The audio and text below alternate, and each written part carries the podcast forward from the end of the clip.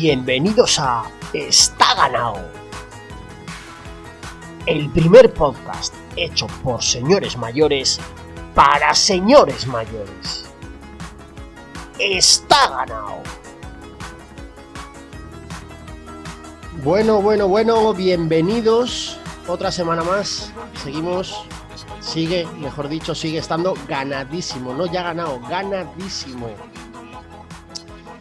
Eh, pues nada, otra edición de anécdotas de bicicletitas, de baloncitos, de tontuna, ¿no? Que al final es en lo que somos auténticamente expertos. Y como no podía quedarme yo solo para hacer todas estas cosas, pues necesito ayudantes. Necesito desde la ciudad de las tres, cinco, no sé si siete culturas, muchísimas había allí. Eh, Pablo, Nueve. buenas tardes. Nueve culturas son.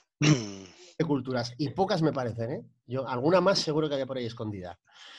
De- A diagonal, perdóname, os presento y ya todo vuestro. Vale, vale, sí, sí. Otro extremo de la diagonal española, mi hermano del norte, V de Vendetta, Benito, buenas tardes. Buenas tardes. Han abierto las peluquerías, pero no hemos ido todavía. que hay mucha lista de espera. Pedro Sánchez te ha hecho caso y tú te lo has pasado por el forro de los huevos. Y Vaya, me lo paro por el forro. Eh. vaya pe- mantienes.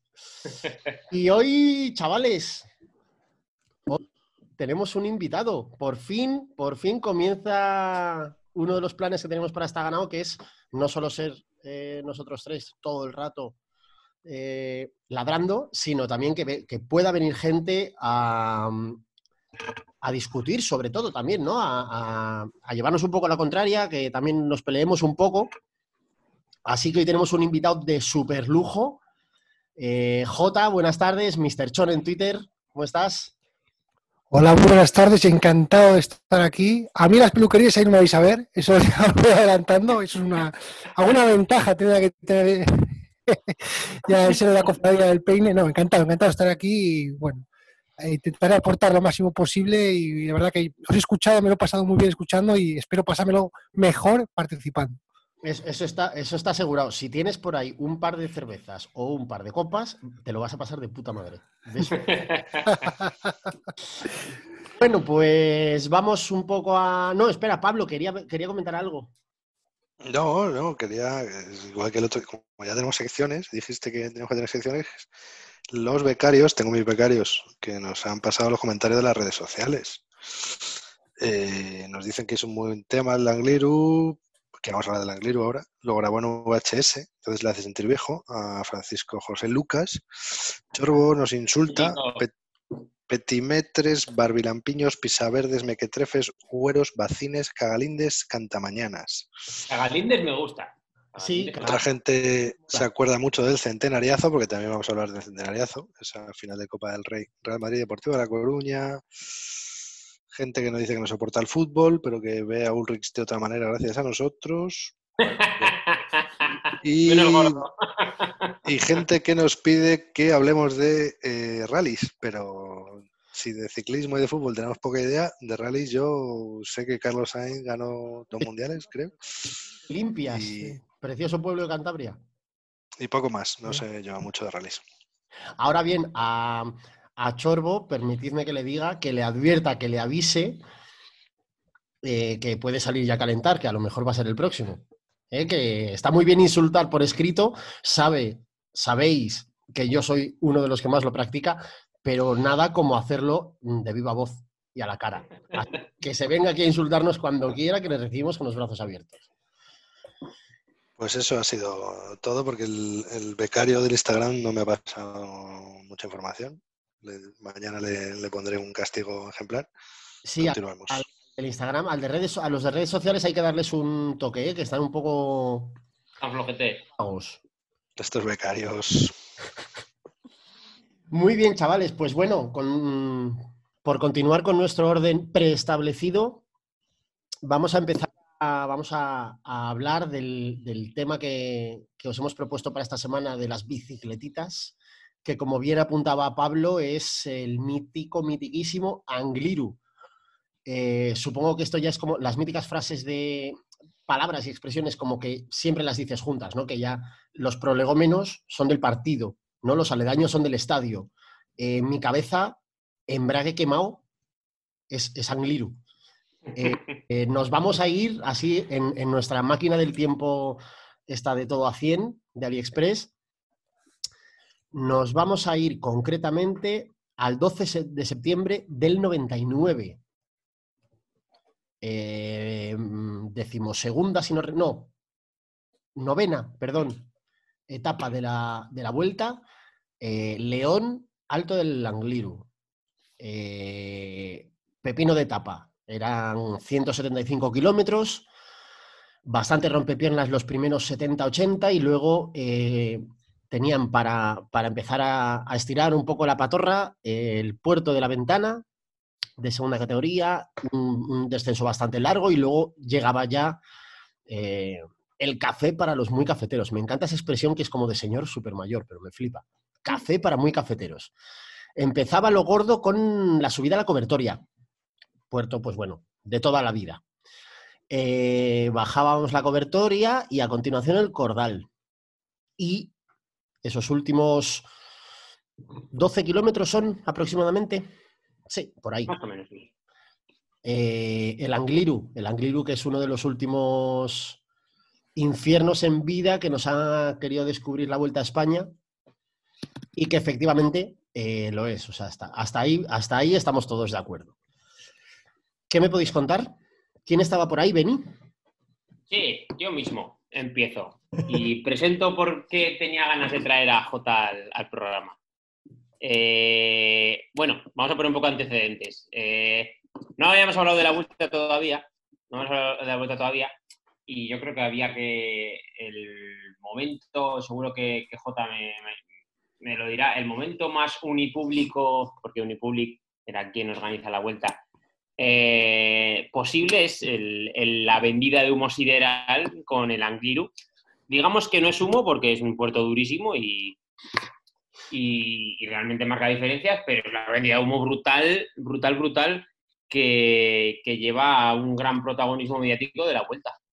Sobre todo en España, pero también fuera de España. Y también eh, una cosa que a mí era pequeño, pero bueno, yo tenía 13 años ya, yo veía ciclismo seguramente, la vi en directo y tal, eh, pero luego con los años, cuando empecé a practicar ciclismo, eh, influyó mucho en los desarrollos que, que llevaba la gente, en los desarrollos que van en la bicicleta.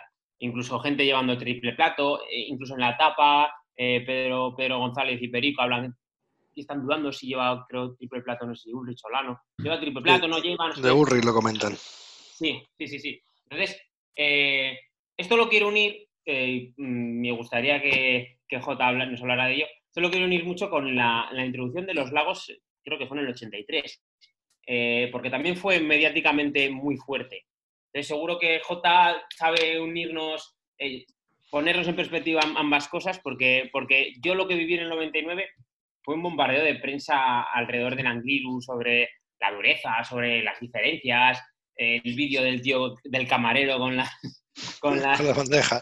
con la bandeja. Entonces, eh, ge- gente de todo tipo subiendo el Angliru, haciendo retos insospechados. Solo faltaba Leonardo Dantes y el pañuelo subiendo en bici. No sé, cosas muy raras. Entonces, eh, ese shock generacional me gustaría que unirlo con, los de los lagos porque yo tengo, bueno, tengo en mi interior y pienso, según cuando he leído mucho de ciclismo, que lo de los lagos fue también algo muy parecido. Entonces, seguro que Jota nos puede ilustrar. Pues Bueno, la, eta- la etapa de este, la Vuelta 99, comentábamos fuera de micrófono con Pablo, lo, lo ilustraba muy bien Pablo, ¿eh? y si quieres, Pablo, puedes decirlo, de, lo que nos comentabas, que juégatela aquí también en el aire, que no pasa nada, que yo sé que hay mucha aficionado del Chava Moray que a lo mejor valora mucho esta etapa, pero me comentabas fuera del aire. Para mí esta etapa no fue tanto, yo te doy la razón, ¿eh? Eh, No, eh, no, Por favor. No, no, yo no decía no, que, que, o sea, la etapa está guay, pero que eh, creo que, que lo que decía Benito, que nos marca a todos un poco generacionalmente, como decíamos también en nuestro primer episodio, no me acuerdo con qué etapa ni con qué partido, pero nos marcaba. Sí, con lo de cuando Indurain se queda en el Giro y el de, y el de Nigeria-España, vale. Pues eso también por lo que decía Benito, o sea, en el marca todo, lo, todo el verano, el puerto maduro del mundo, los coches se van a quemar los embragues, eh, las motos no pueden subir, los ciclistas, y encima luego la etapa además hay niebla, lluvia, en la mitad de la etapa no se puede ver prácticamente. Exacto. Pero la etapa luego también mola, ¿eh? Pero que, que- que hay más, mm, o hay más, o hay mucho de leyenda y de historia por, por esto por esto que pasa, que, que además también mola, porque Benito me recomendaba el, el otro día el, el informe semanal que hay en YouTube, que está muy guay, porque es el nombre de la bandeja. Y la vuelta, en el 99, que todavía no era la vuelta, era la vuelta ciclista, o así la llamaba mi padre y mi abuelo, la vuelta ciclista. Pero, pero la, la etapa también está bien. A La, etapa es una, la etapa del 99 es eh, una película que tú produces, pero que no sabes cómo va a funcionar en taquilla. Es decir, tú es verdad que tú puedes tener un- los mejores actores en una película, eh, puedes tener un buen guion, pero vamos a ver luego cómo se hace la película y cómo responde. Eso fue lo que sucedió en 1999. El trabajo de Enrique Franco, Enrique Franco, a diferencia de Guillén, era un apasionado del ciclismo, no, es- no era un, un- un gerente. Este tío, Enrique Franco, le gustaba mucho el ciclismo y bueno, propuso esta subida espectacular, eh, desde luego. Pero aparte de todo lo que habéis dicho, el, factor clave fue que se dieron una serie de circunstancias que hicieron que la etapa fuera mítica. Lo primero, el clima. Eh, el clima hizo que la etapa bueno, fuera un rosario de calamidades de muchos corredores, ahora entraremos en ello. En segundo lugar, eh, el segundo factor clave fue la victoria de José María Jiménez, un hombre mm, del pueblo. Es decir, José María Jiménez, a mí no fue un corredor que me gustara especialmente, es duro hablar de una persona también que ha fallecido, bueno, pero, pero no era un corredor que a mí me gustara mucho, pero era un corredor del pueblo. Creo que veníamos de un paladar de, de aficionado ciclista, muchos años de Indurain, un estilo un tanto a lo mejor eh, poco espectacular en algunas ocasiones de Indurain, magnánimo en la victoria, etcétera. Y el Chava era un depredador. El Chava era una persona que siempre apelaba a la épica, era una persona no muy querida mm, excesivamente por los compañeros. eh, eh, bueno, pues como vulgarmente se dice, no tenía muchos escrúpulos deportivos, entre comillas, y encima gana la etapa el Chava. Es decir, se dan una serie de circunstancias favorables que hace que no solamente toda la, la fase de preproducción que hubo de la etapa salga bien por el resultado de la misma. Es decir, se dieron unas circunstancias. Hablabas antes de los lagos, eh, Benito, y los lagos eh, también hubo dos componentes que se repiten aquí, aparte de la promoción. La presencia de un español líder, eh, que es Alberto Fernández en aquel momento, que eh, bueno, fue un corredor que tenía un, un futuro por delante enorme. Luego, desgraciadamente, perdió la vida eh, en un accidente. Eh, gana la etapa otro gran icono del ciclismo español, que es Marino Lejarreta, y claro, Lejarreta. Y no olvidemos que también estaba en liza una figura internacional, que era Bernard Hinault, como lo era Jan Ulrich en el año 99. Entonces, todos esos ingredientes es verdad que el paralelismo es, es muy claro y la manera en la que se vivió em, es muy similar a la promoción previa, ¿no?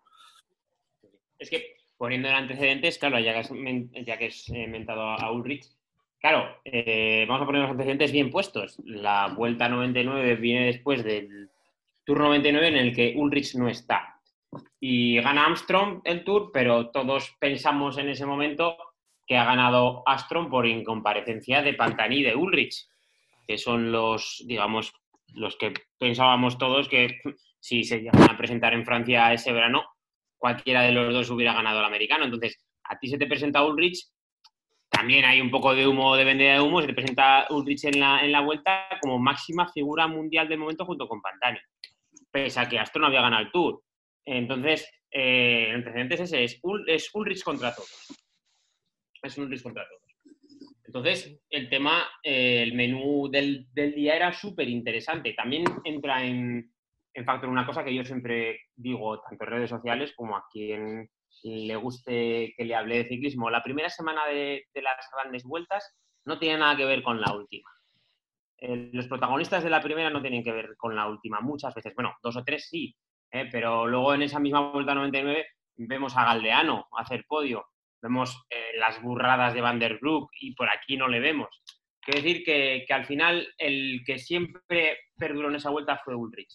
Y bueno, se vendió humo a favor, bueno, a favor, se vendió Ulrich como eh, humo para poner muy de favorito a Ulrich, pero realmente era la figura mundial del momento junto con Pantani. Entonces, es que era muy atractivo. Te ponen el cordal y la cobertoria antes, que siempre era mítico, está lloviendo. eh, joder, es que está, está el plato preparado.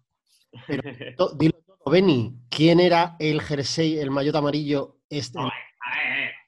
Es que yo era un poco lanista también. Ah, Yo tenía el corazón partido ahí, ¿eh? Yo era muy de Ulrich y muy de Olano. El nuevo, Eh, era Abraham Olano, Mayo Toro.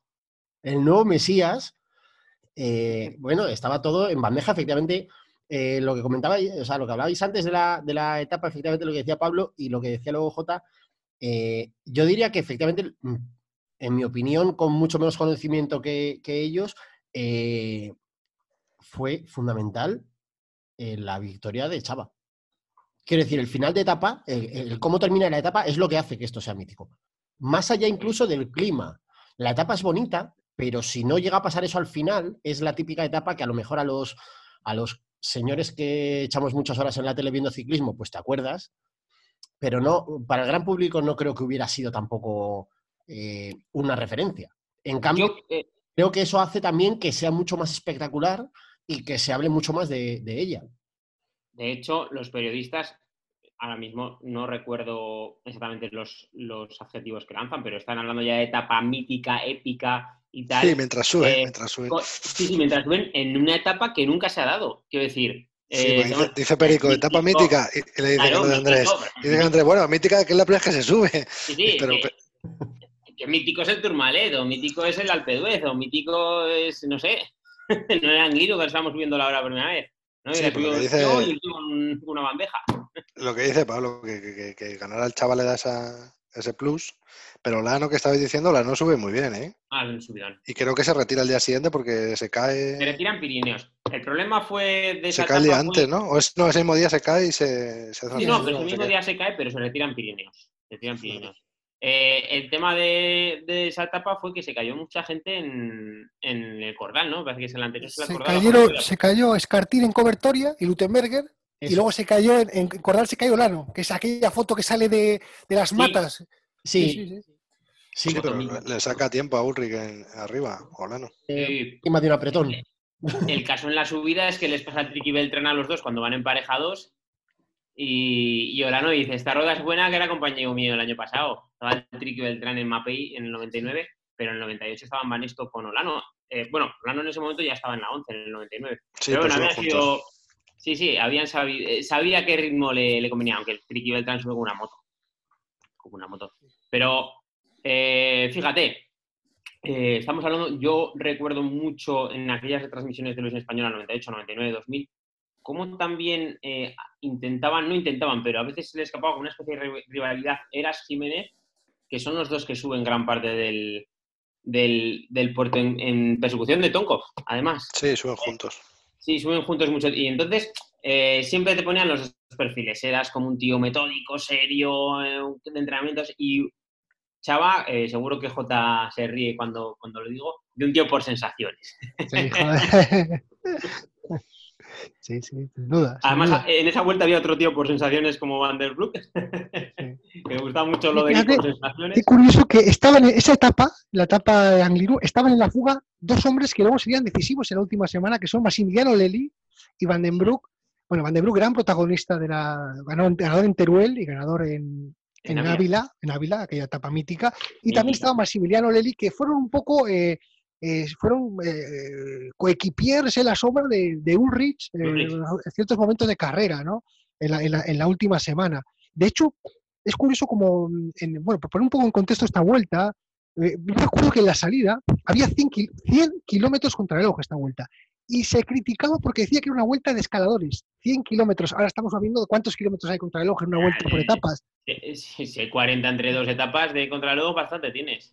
Y, y- y entonces, después de la crono de Salamanca, que por cierto, Olano le gana a Ulrich en la crono de Salamanca, eh, una cosa muy curiosa, como Olano también le gana a Ulrich en el 97, en la crono, en la crono de Disneylandia. Es De- decir, de cómo... sí, no, de Futuroscopo, de, de Disneylandia era. Disneylandia. Sí, Disneylandia. Disney, sí. Y, y- y, bueno, pues después de, ese, de esa contrarreloj de Salamanca aparece en la clasificación Olano, aparecía Igor González de Galdiano, Ulrich y Casero en las primeras posiciones. ¿Y dónde están los escaladores? Y fue a partir de esa etapa del Angliru donde ya eh, empezaron los escaladores a, a retomar un poco el pulso, la aparición de Tonkov, el Chava, eh, bueno, Igor González de Galdiano manteniéndose. Y bueno, fue un año nefasto para, para Zulia y una etapa, una etapa, perdón, un, bueno, un año sí, porque viene del, del fracaso del Tour. En la salida, eh, Zule también se le daba como favorito, después la gente decía, bueno, Zule viene de, de hacer eh, el desastre del paso de Gua y, y bueno, tendrá muchas ganas aquí en la vuelta. Pero hay una etapa que termina en, en Ciudad Rodrigo, que gana, que gana Ulrich eh, por poquito ¿no? Sí. En esa etapa le montan una escabechina brutal, la 11 a, a, a Alex que en Petit Comité, me acuerdo que decía el gordo, o sea, el Manolo Sai decía eh, que como que les gustaba, ¿no? Vengarse de, de, de, de- de Zule, ¿no? De- por, por aquella que luego, bueno, Zule se, se ganaría luego en Rasos de Peguera. Fue una vuelta de muchos contrastes. Bueno, te acordarás tú, Benito, el paso por, por Pirineos, donde aparece Igor de la nada, todo el mundo esperando a Ulrich en Arcalís, y gana Igor, le gana a Ulrich, Igor. Sí, sí, sí, sí. Sí, Eh, sí. Hubo mucho humo con, con Igor ese- ese- esa semana, ¿eh? Eh, eh, Parecía que iba a ser, que iba a ganarle a Ulrich nada, para nada, nada lejos de la realidad, pero la prensa hubo mucho humo, ¿eh? Yo es que me- lo recuerdo y tenía 13 años y recuerdo leer el marca y, vender a Igor ahí como si fuera la leche. Pero es que si, me- si me permitís, estaba hablando J y ha mentado al mítico, épico y dórico y jónico casero, que es el otro de los grandes bluffs, no bluffs, no es justo decir que es un bluff, pero que también nos han intentado vender en un momento dado, nos intentaron vender como el nuevo eh, salvador del ciclismo español. Eh, no sé si esto es algo mundial en realidad. Este, el humilde, este yo no sé si es, si es algo que en Italia también se hace y en Francia, pero es Sí, como marca, vamos, marca por poner un nombre, ¿eh? Eh, como los medios, bueno, supongo que es una forma de vender papel también. Sí. Hay nada, Pero bueno, la gente mm, me lo invento. Ángel Casero también tenía un poquito de ego, ¿eh? Eh, seguro que, que J lo, eh, la referencia se la conocerá mejor, pero en, en el Tour 2003 eh, están en el mismo equipo Ulrich y, Ulrich y Casero, y Casero pues va con toda su cara y dice que, que- que los líderes son los dos.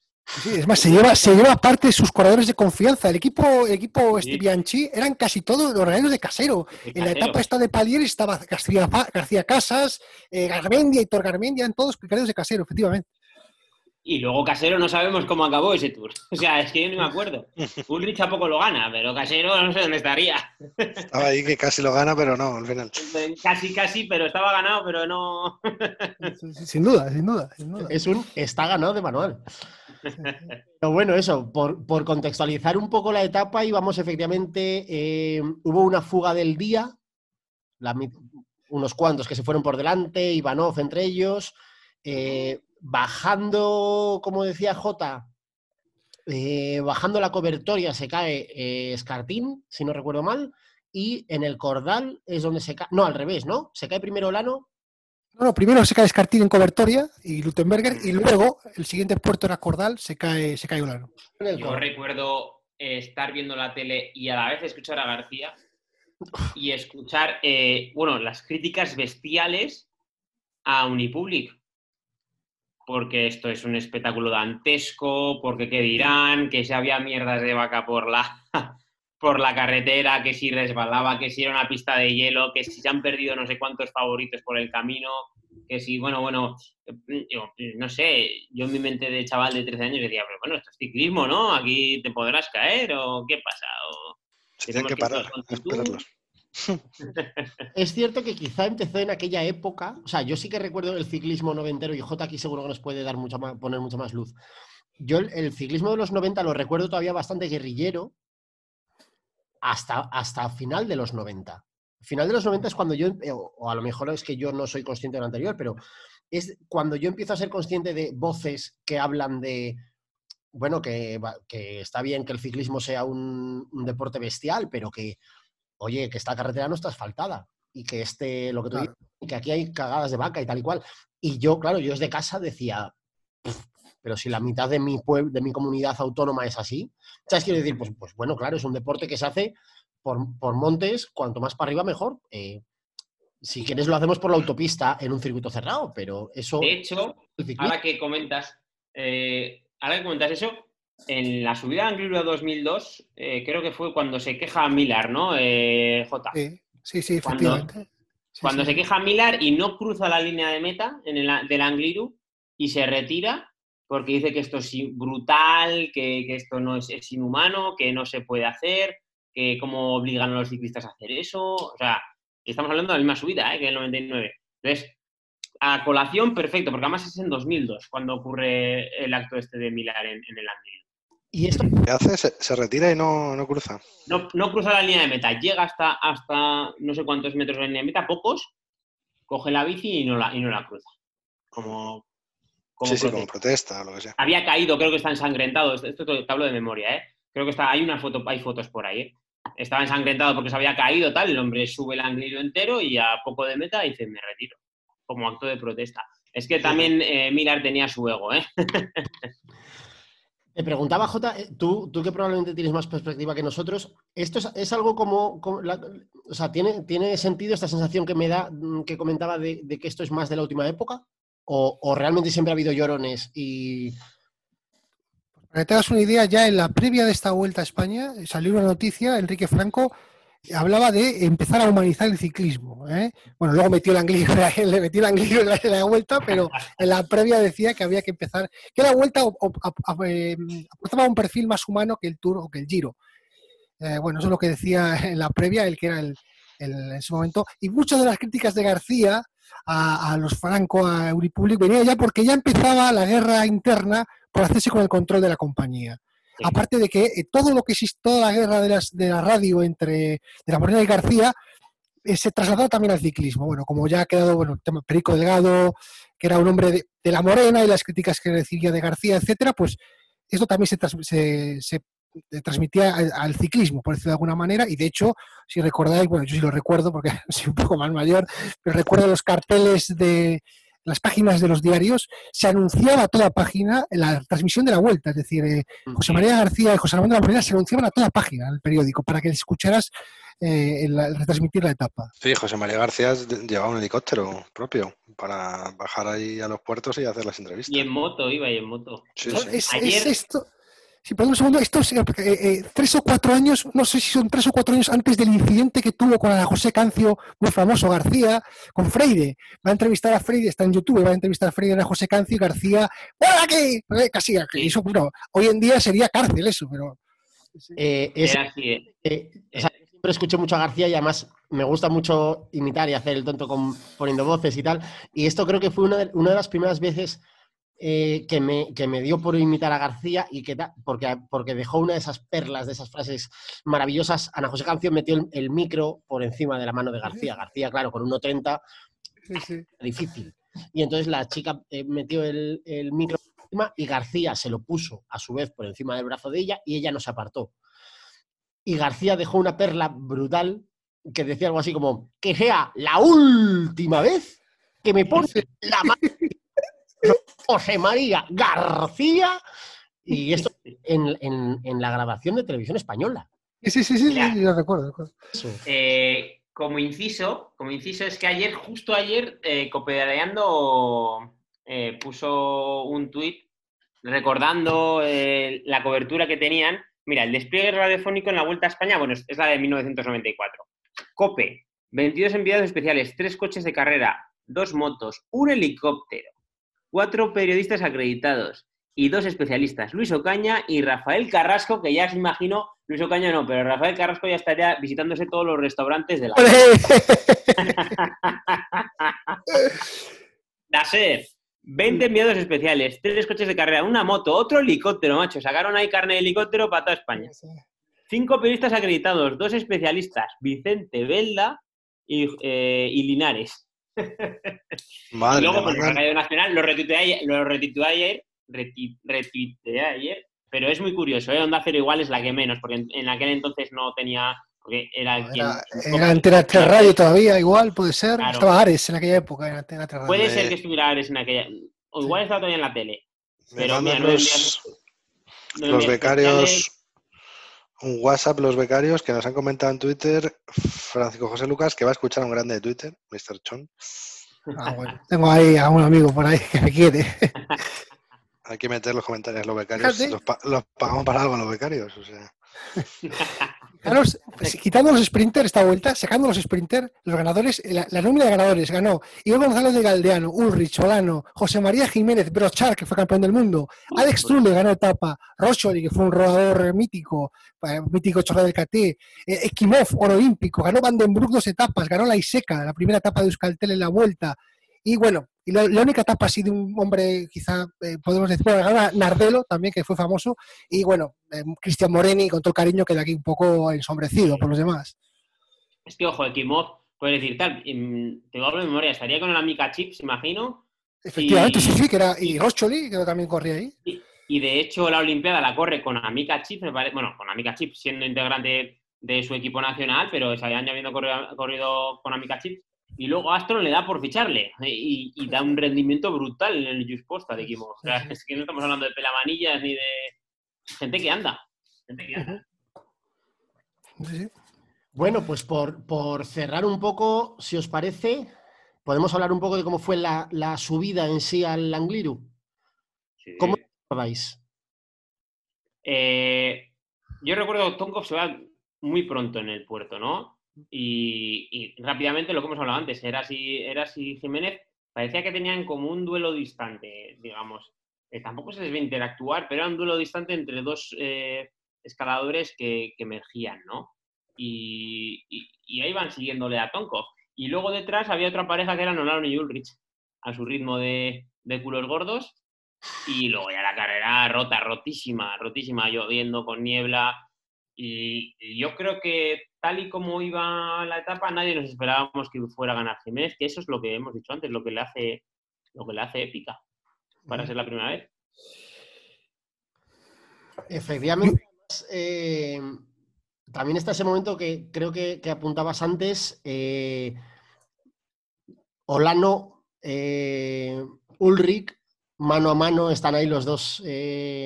bueno, pues con su ritmo de culo gordo, la verdad es que tu, definición no se, puede, no se puede eh, mejorar porque es, muy, es totalmente gráfica. Y en ese momento aparece eh, el Tricky Beltrán, otro grandísimo, que efectivamente eh, venía de ser compañero de, Olano y el Tricky les pasa bastante más rápido. subiendo A ver, Tricky Beltrán realmente es el... Un jabato y se va con el Tricky. El Beltrán realmente es el, que hizo que Olano ganara la vuelta del año anterior. O sea. San Beltrán, ¿eh? Sí, sí.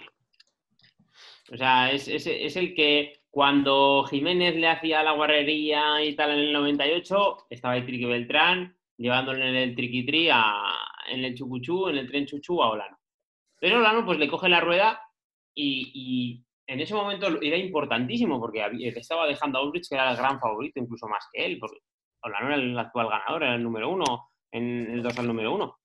Pero esos segundos eh, eran, muy importantes. Entonces, pues que, pues, pues le mete al final en meta. Y, yo que era un poco lanista, eh, yo era más de Ulrich, ¿eh? pero joder, dije, joder, este hombre que lleva dos o tres años arrastrándose en el Tour, pues míralo cómo ha subido el Angliru. La verdad que era un hombre sufridor, ¿eh? Era un hombre sufridor.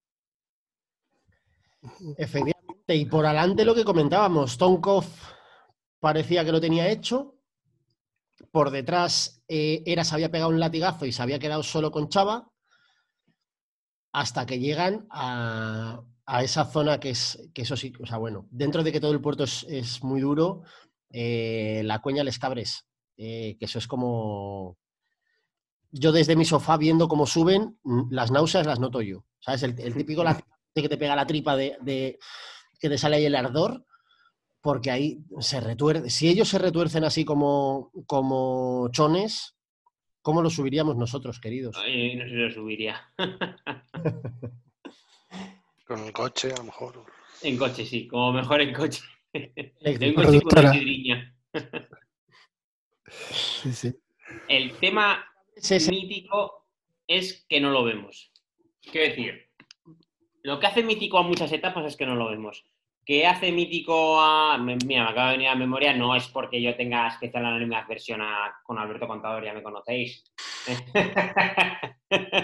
Eh, fuente del ataque Fuente D no lo vemos. ¿Algún día, algún día, querido Beni, explicaremos de dónde viene el está ganado? Sí, sí. Pero hay que contarlo bien, hay que contarlo con toda su épica y lo que me costó construirlo. ¿Cuántas campañas ha, ha movido el está ganado en Twitter? muchos avatares aquel, aquel Tour de 2017, gente que ni conocía ni nunca había interactuado conmigo poniéndose a avatar Alberto Contador. Es que, mira, ves, estamos en lo mismo. Como ya no quedan restos de aquellos tweets, es más épico todavía. Efect- ya no lo podemos ver, efectivamente, efectivamente, lo que del Angliru. Pues, pues efectivamente no lo pudimos ver, pero, pero llega el momento, llegan por fin, Chava eh, entran en la cuña de Les Cabres, Chava pega un tirón y Eras le dice que hasta luego, Mari Carmen. Y Chava se va para arriba. Y se va para arriba, bueno, pues un poco también lo que, lo que comentaba antes J, eh, pues lo que era Chava. Inconsciencia pura y dura, pero un arreón. No sé lo que me van a durar las piernas, si voy a aguantar 300 metros o 6 kilómetros, pero mientras tenga un poco de gasolina, tiro, tiro y hasta reventar. En un kilómetro y poco le saca un minuto a Eras, ¿eh? Sí, sí, claro, pero porque, vamos, yo a Chava lo recuerdo exactamente así. Eh, enciendo el cohete y el cohete hasta que explote. No sé, J que nos puede, seguro que nos puede dar también. La, la imagen icónica también, o sea, dentro de todas las circunstancias que hemos comentado que hacen que esta etapa sea una etapa inolvidable para el aficionado medio al ciclismo español, es el final. El final eh, controvertido, que probablemente si hubiera ganado Tonkov eh, hubiera generado muchas páginas de los diarios en contra del ruso, ¿no? Porque eh, posteriormente declaró que él eh, bueno, que las motos beneficiaron a Jiménez, cosa que, bueno, eh, para mí sí que le benefician un poco en ese final. Y luego la, la niebla, la niebla hace que no tenga claras referencias de dónde estaba la meta. Y yo creo que si fijáis, cuando entran en meta, Tonko se queda eh, con una cara de susto, como decir, coño, está aquí la meta. Sí, y, y el Chava tampoco levanta los brazos. Yo me acuerdo de estas cosas que hacíamos el otro día Benito y yo, de, de evidentemente me acuerdo de ver la etapa con mi padre en casa y, y, claro, en la tele estaban diciendo que iba a ganar Tonkov y ya está, va a ganar Tonkov y de repente en la meta dice, no, es, es el Chava, es el Chava y no levanta los brazos ni nada y ya le ves. Sí, pero efectivamente eso, como cinco segundos antes de que gane, porque efectivamente coronan, ya sabéis que eh, desde el que coronan Angliru hasta la meta, pues debía haber aproximadamente 800 metros, una cosa así, eh, ya bastante tendido, incluso alguna zona un poquito hacia abajo, y corona Tonkov con unos segundos. Entonces, Sí, esa sí. a la que, a la que aludía Benny de que no estás viendo nada.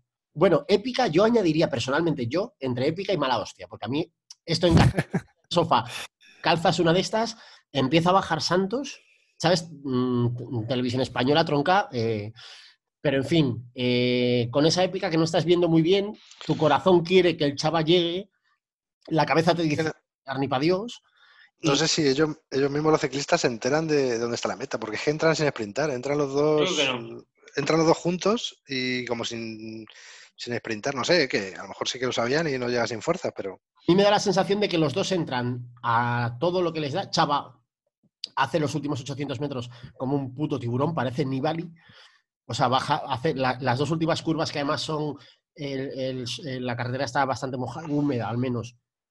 Y las hace eh, follado y desfogado, hablando mal y pronto. Y yo creo que simplemente están dando pedales hasta que pasen la pancarta. Y no saben muy bien lo que hay. Y efectivamente Chava, pues a apenas 50 metros si llega, o vamos, prácticamente llegando a la, a la pancarta de meta, pasa a Tonkov y hace que efectivamente la vuelta de la etapa del, del Angliru de 1999 pase a ser un, un está ganado. No, porque Tonkov lo tenía ya ganado, estaba hecho, pero, pero no, no, No, no estaba no ganado. estaba ganado. Para nada. Pobre Tonkov, me da la sensación de que a día de hoy algún día se levantará por la noche y se despertará a medianoche con sudores fríos. Diciendo, no tener etapa ganada, pero no ganar etapa. el Tonkov. Pero, pero bueno, eh, insistimos un día más. Lo sentimos mucho, Pavel. eh, qué gran- maravilloso por el Chava, pero sobre todo maravilloso por nosotros, que gracias a ellos estamos aquí comentándolo. Eh, no sé si queréis añadir alguna cosa más o pasamos ya a los baloncitos. Nada. ¿no? Nada, digo, La- perfecto. Va- Vamos a cambiar de tercio, como dice La García. vuelta, la vuelta ciclista de 1999 la ganó Ulrich. Efectivamente.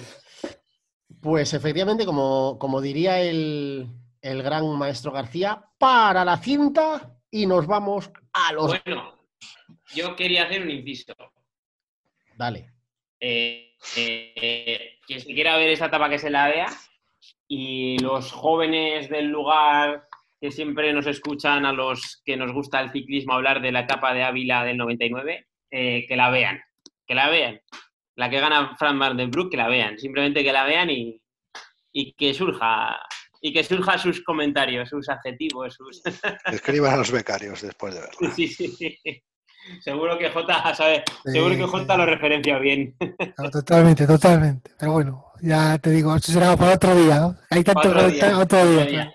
Para otro día porque nos puede dar para más para muchas Sí, sí, para sí, muchos sí. comentarios.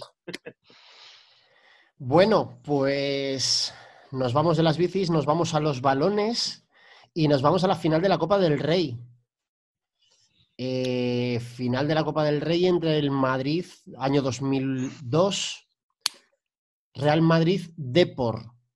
Rey era Juan Carlos todavía. Ahí está, el emérito.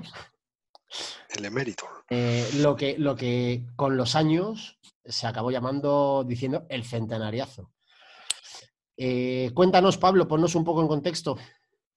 Eh, a me ponéis a mí porque sabéis que me jode. o- Total, Bueno, año 2002 hemos dicho. hablar y se te entienda. Eh, pues esto, eh, la final de la Copa del Rey. eh, el Real Madrid, como otros clubes, cuando es su centenario, pidió que se jugara en su estadio y el día de su centenario. Y así se hizo. Y llegaron a la final el Real Madrid y el Deportivo de Coruña. El Madrid con César, Michel Salgado, Fernando Hierro, Pavón, Roberto Carlos, Maquelele, Iván Elguera, Luis Figo, Zidane, Raúl y Morientes. Equipazo, ¿no? Y el Deportivo, equipazo también, que ese año quedó segundo en la liga. Molina, Scaloni, César, Naivet, Romero, Sergio, Mauro Silva, Víctor, Valerón, Fran, Tristán y Javier Ureta de entrenador. Equipazo también. Sí, sí, el gran, uno de los grandes deportes de la historia. Después del... Y yo creo que mejor que el, que el de principio de los 90. Este es mejor, yo creo. Aunque el principio de los 90 también es un equipazo, pero este me parece, me parece mejor. Son los dos más, más clásicos, los dos grandes equipazos, diría yo, que, que ha tenido el Depor. Sí, Fran está en los dos equipos, es el único que sobrevive, capitán. Y bueno, el partido, ese es como el otro, el partido está bien, pero tampoco tiene mucho más. Lo, lo generacional es esto, que el Madrid alberga la final para ganarla en su estadio el día de su centenario y, y la gana el Depor. Estaba ganado, pero la ganó el Depor. Y merecidamente, seguramente. Con... Yo he visto los, los goles y el resumen antes y a mí que Tristán, por ejemplo, me, me encantaba. Le gustaba más la fiesta y los que el fútbol, pero, a mí pero me parecía un jugadorazo. Tristán es que además estuvo fichado por el Madrid Sí, sí. por Lorenzo Sanz. Lo que pasa es que ganó Florentino que fichó. Figo. el tema del. eh, yo recuerdo ver el partido perfectamente. A ver, es un está ganado de libro. De libro, porque estaba todo dispuesto. Eh, vamos a hablarlo eh, claramente, estaba todo dispuesto. Seguro que Jota también se acuerda del partido. Estaba todo dispuesto para que el Madrid ganara el- la Copa del Rey en su estadio el día exacto, el día exacto de su centenario. Y, pero yo, cuando me di cuenta que iba a ser más difícil de lo que pensaba, fue en el saque inicial. El saque inicial saca el Real Madrid, pero lo estoy hablando de memoria. Saca el Real Madrid y ya hay dos tíos del Deportivo en su campo. Y de hecho, el Deportivo empieza con una intensidad tremenda. Y creo que marca súper pronto. Entonces, Sí, eh, minuto 6 marca Sergio. Pues, sí, pues es, que, es que es una cosa de, de decir, esto va a ser muy difícil. Hombre, sí, lo que estamos diciendo, que evidentemente el Madrid tiene un equipazo, juega en casa y tal, pero el centrocampo del Deportivo de La Coruña, Ah. Sergio, Mauro Silva, Víctor, Valerón y Fran, es, es- bueno,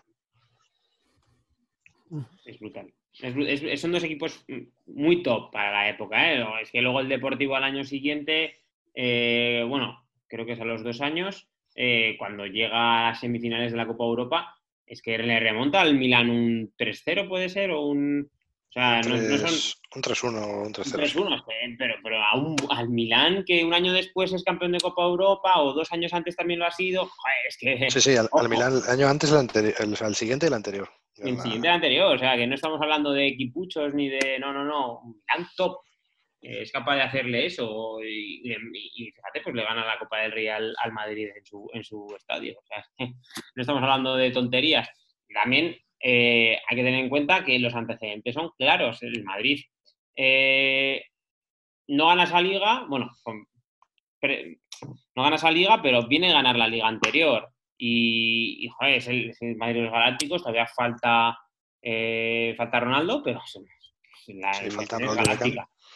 Sí, sí, Beckham. Pero la alineación prácticamente es eh, no hay igual. sí, sí, ese año, meses después, gana, la Champions. Ah, pero bueno, yo creo, yo creo que eh, el...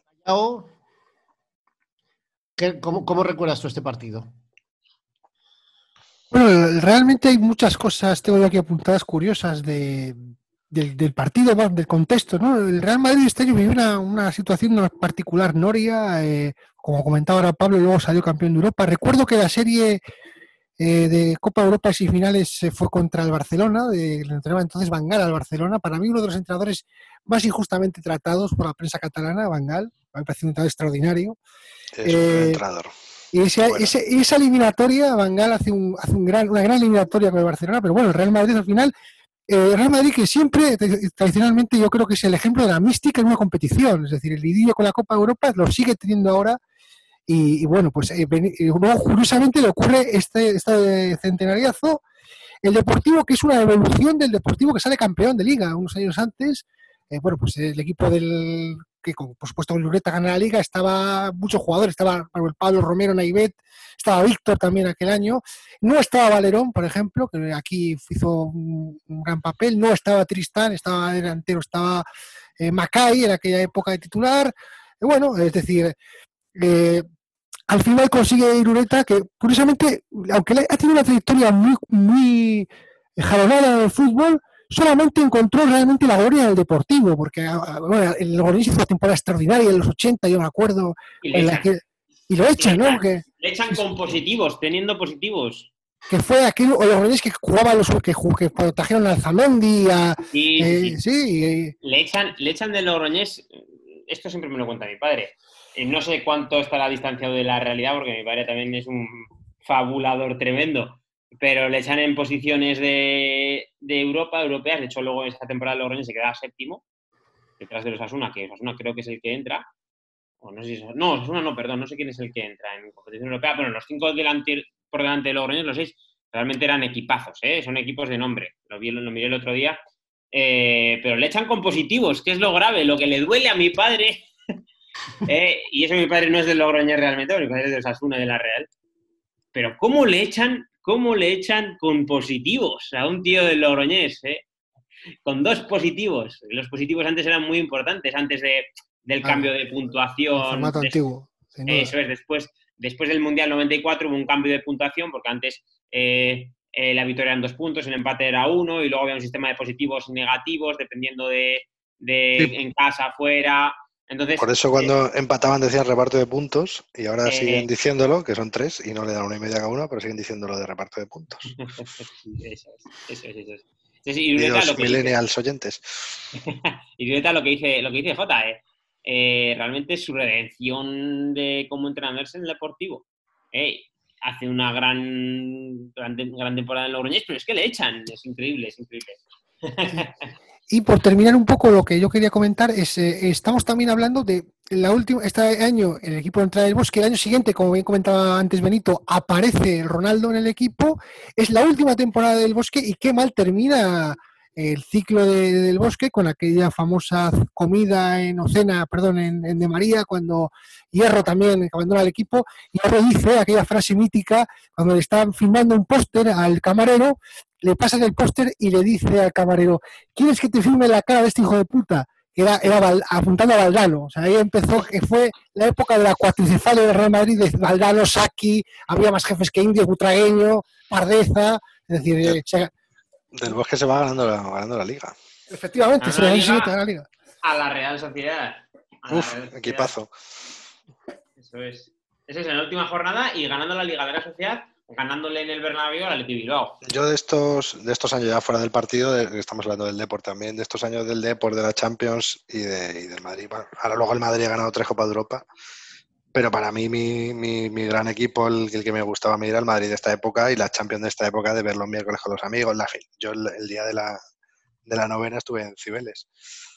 O sea que para mí esta época, y recuerdo eso, el Madrid, la Champions, al Depor, en el campo del Arsenal, del Milán.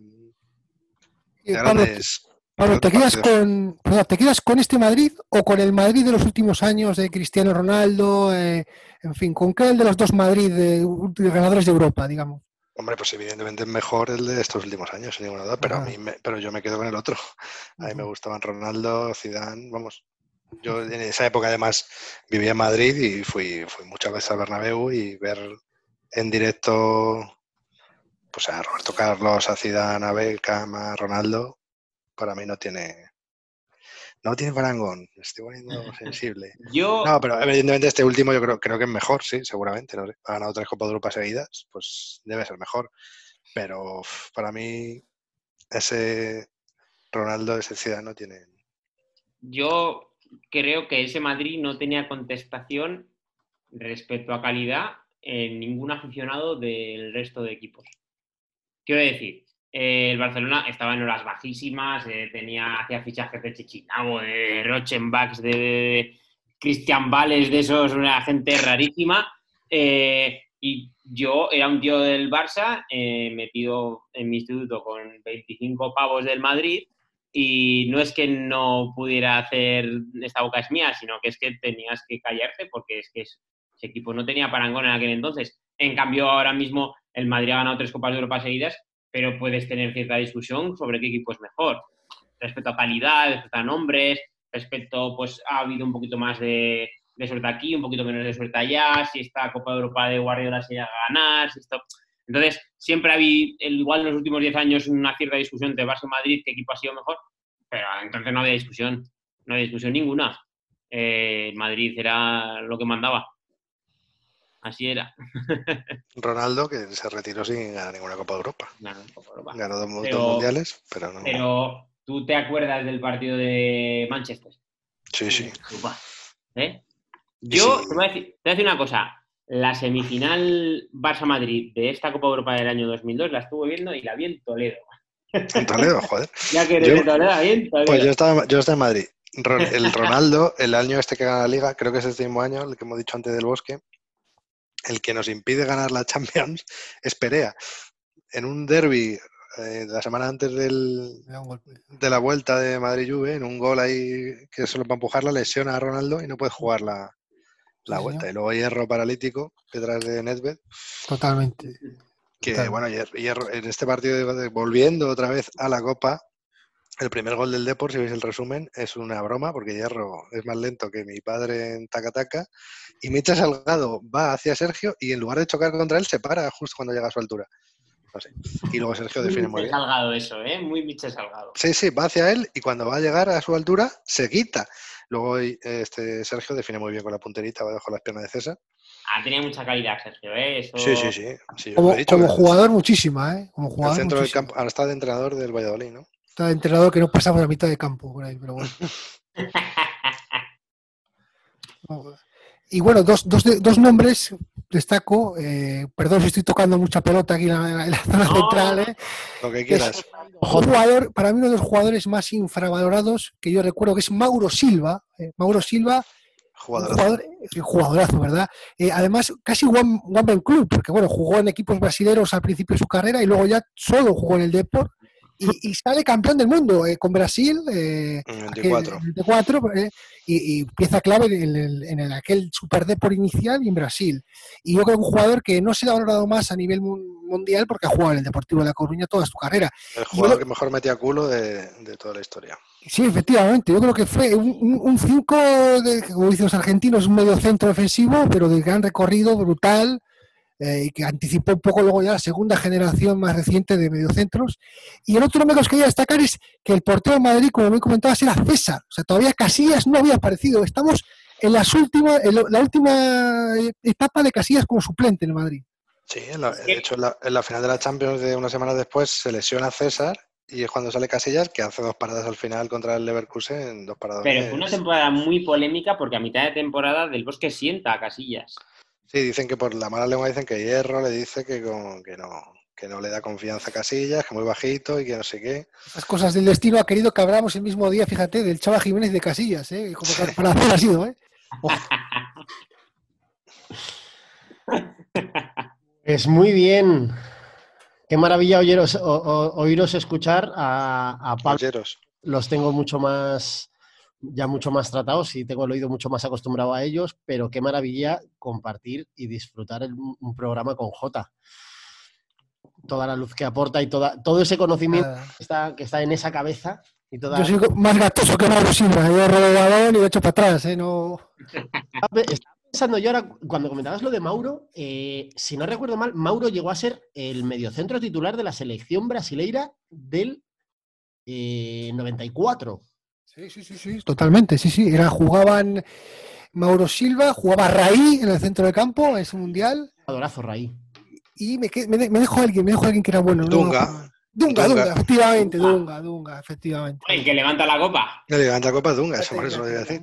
Y en el sí. 98 también está Dunga y no sé si Mauro Silva también. No, no, creo que Mauro ya no estaba. Fíjate, y justamente luego en el 98 no está, no está. no está. Lo he mirado No justo ahora para. No, no, lo justo he mirado porque también dudaba como. Dunga tú, seguro. Y no estaba Mauro Silva, solo juega la Copa del 94.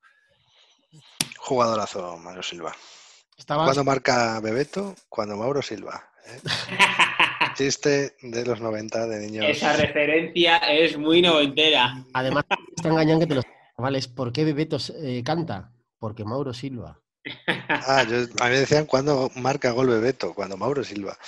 Estoy, estoy viendo, estoy repasando por curiosidad, me, me ha venido a la cabeza ahora esto y el, el mun- el- el Brasil del 94 y estoy viendo, vaya centro del campo, queridos amigos, Mauro Silva, Dunga, Ciño, Raí, Leonardo y Ma- Leonardo.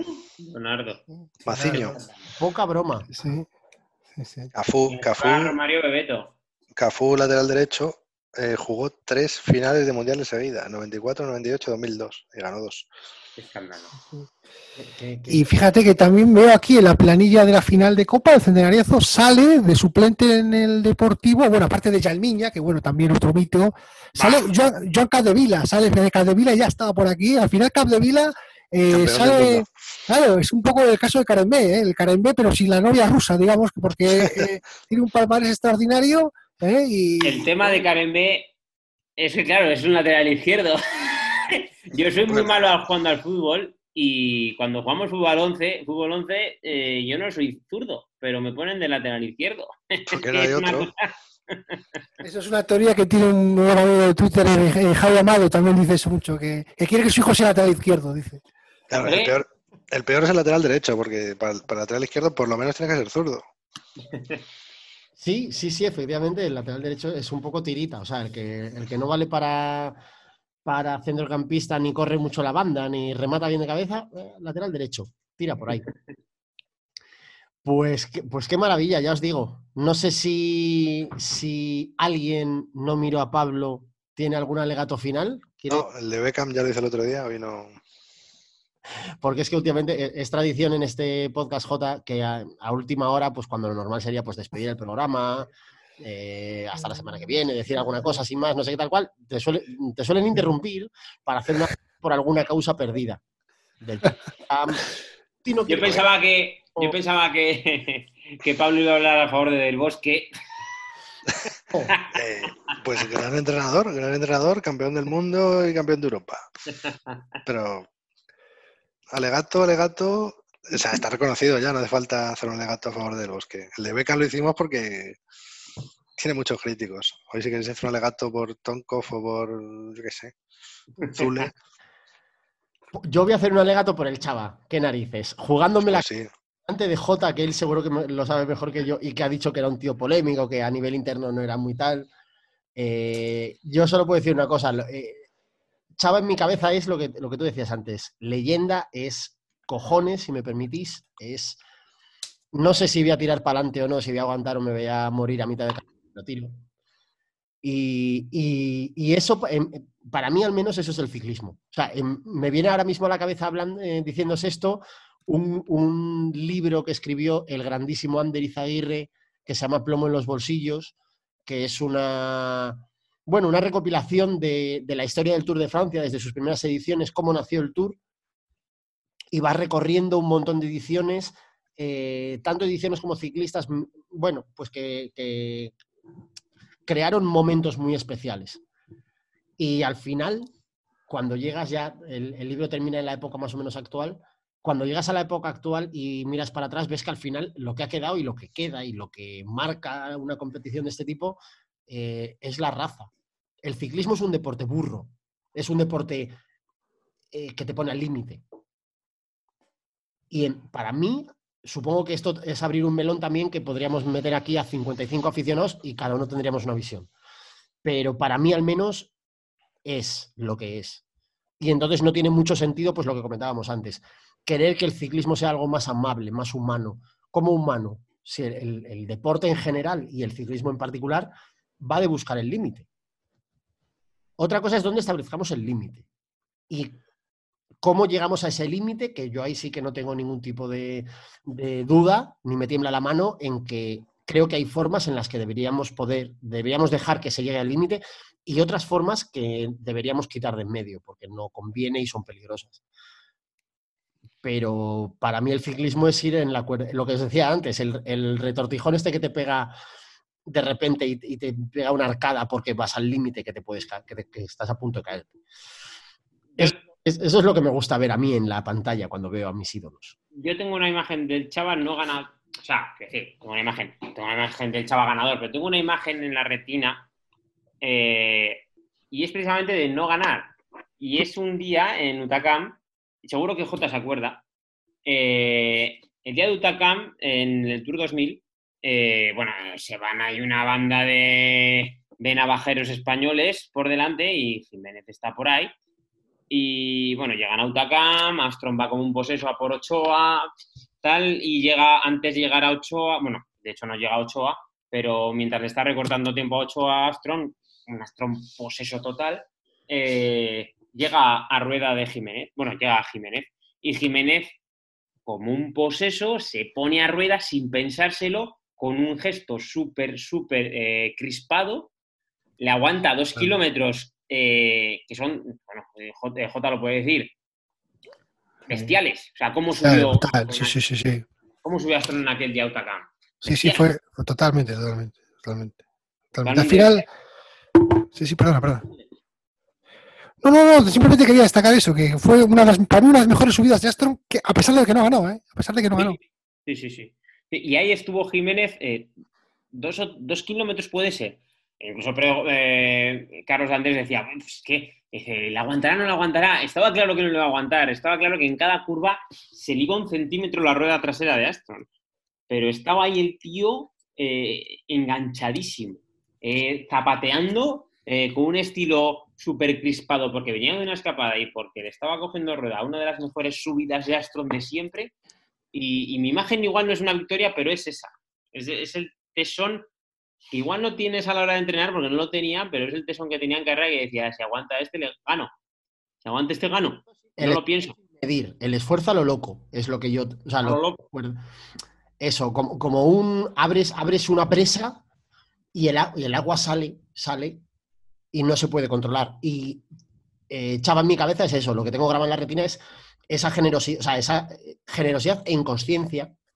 Mm. Y que J nos diga también, eh, incapaz de ganar en el Tour. Incapaz. Eh, mítica etapa donde gana Pantani, si no me equivoco, y salen las eh, estos que iban disfrazados de ciclistas que llevaban... sí, sí, esa etapa muy... creo que es... sí, sí, sí, Courchevel, efectivamente, Courchevel. Esa etapa muy, muy famosa. de hecho, ahí es la misma jugada que hace con Astron, ¿eh? Sí, sí, sí, exactamente. exactamente. Ya dos o tres kilómetros aguantando a un Pantani que no era el Pantani de toda la vida, eh, eh, pero aguántalo. Y estos dos, bueno, mm, daría para un capítulo entero eh, vidas paralelas de Pantani y el Chava, de las veces que han coincidido a rueda uno del otro. De hecho, en el Galibier 98 también andaba por el Chava. es increíble. las vidas paralelas que da el ciclismo. bueno, amigos, pues yo creo que nos estamos acercando ya a la despedida. Llevamos ya un ratito por aquí desbarrando sobre baloncitos, sobre bicicletitas. Y hay que dejar un poco también, ojo que tenemos las redes sociales. Me dice, me acaba de, mandar un becario un WhatsApp diciéndome que las redes sociales están, que lo petan. Eh, sí, eh, tenemos un, simplemente el usuario que, era Puliña, no lo podemos leer, es, es un comentario fuera de ¿Conocemos lugar. quién es este tal Crapuliña? ¿Sabe ¿Quién es este Es, señor? es un comentario más de 18 años. La usuaria Fancy nos manda un besito. Amante de la bachata nos pide un usuario para el podcast que no vamos a invitar. Y Francisco José Lucas, muy bonito, nos dice que cuando se vaya recuperando la normalidad, que no dejemos de grabar. Se lo dejo a Cachón que se lo diga, que él es más poeta que yo. Que lo dejemos de grabar. Que no, que no dejemos de grabar cuando, No, que no, que no. Vale, vale, vale. cuando, No. cuando volvamos a la A ver, normalidad. el resto de gente nos pide que lo dejemos, pero para uno que nos pide que Ah, lo dejemos, Pero en realidad creo también, o sea, agradezco mucho este testimonio, pero creo que el peligro es que los tres somos bastante de hacer lo contrario de lo que nos digan. Que nos había dicho, no, o sea, que dejemos de grabar, iba a decir, pues te jodes y vamos a grabar dos a la semana. Si nos dice que sigamos grabando, estamos jodidos. Igual, hay que, igual para mantenernos firmes a nosotros mismos hay que dejar de hacerlo. hacemos un diario de la peste y lo hacemos. Si no, ¿eh? No, no, no, no, no. Esto, esto, se- esto ha nacido para quedarse. Porque otra cosa no, pero anda que no tenemos banco de fuentes de, de estagana- estaganadismo en la historia del deporte español y mundial. Y mundial. Yo creo que otro día deberíamos invitar también a, a Jota para hablar de. eh, él sabe mucho de, sobre el doping en el deporte y tal. Seguramente encontremos algún evento ciclístico o futbolístico, ¿por qué no? Para invitarle en lo que él maneja mucho y de lo que más he aprendido de él sobre dopaje en el deporte. Y, y también podemos invitarle otro día para hablar de programas futbolísticos argentinos. Sí, sí, vamos, soy un gran. Soy, soy el más argentino de todos los españoles, con diferencia. Y el loco Gatti es el más, al revés, es el más español de todos los argentinos. Cuando quiera está invitadísimo porque es un placer y es un, vamos, escucharle es un... Iba a decir que te lo, que te lo, que te lo apuntaras porque después de, lo- de la maravilla que hemos vivido hoy, eh, Al revés, al revés. Muchas gracias a vosotros que ya te digo que toco mucha pelota, yo me parece a mí, pero bueno. eh, eh, Para eso vienes. Eso te queremos, por eso te queremos, porque aquí somos tres monos con pistolas, entonces que hay diciendo cosas interesantes de verdad. Déjate, a ver si ahora va a empezar la gente a escucharnos, ¿eh? Fíjate, eh, fíjate, fíjate, ya sería grave esto, ¿eh? Hace un programa, recuerdo que dije yo ahí, eh, me vine muy arriba hablando de don Eusebio y, y dije un, un saludo por si nos escucha don Eusebio y, y decía, imaginaos que nos escucha y aprende Y algo. lo oí, lo oí, lo oí, lo oí. Sí, Carlos Andrés también te oí, ¿eh? Claro, claro, pero de, de mío, pues no va a aprender casi nada. O sea, no hay nada que yo le pueda enseñar a, a don Eusebio, pero tú sí. O sea, No, nada, nada, nada. Por no- nada, ¿a mal a don Eusebio llevarte a ti de copiloto en el coche. nada, nada. Bueno, muchachos, Bueno, pues hasta aquí ha llegado el de esta semana. Nada más, que ha sido un placer. Que la semana que viene nos escuchamos de nuevo. Y, y eso, muchísimas gracias, Jota. Eh, te dejamos la puerta abierta, esta es tu casa siempre que quieras. muchas gracias a vosotros. Y muchas gracias. Está ganado. Otra semana más. Beni, un abrazo enorme. Bueno, chicos, nos vemos en las redes sociales. Hasta luego. Hasta Hasta luego.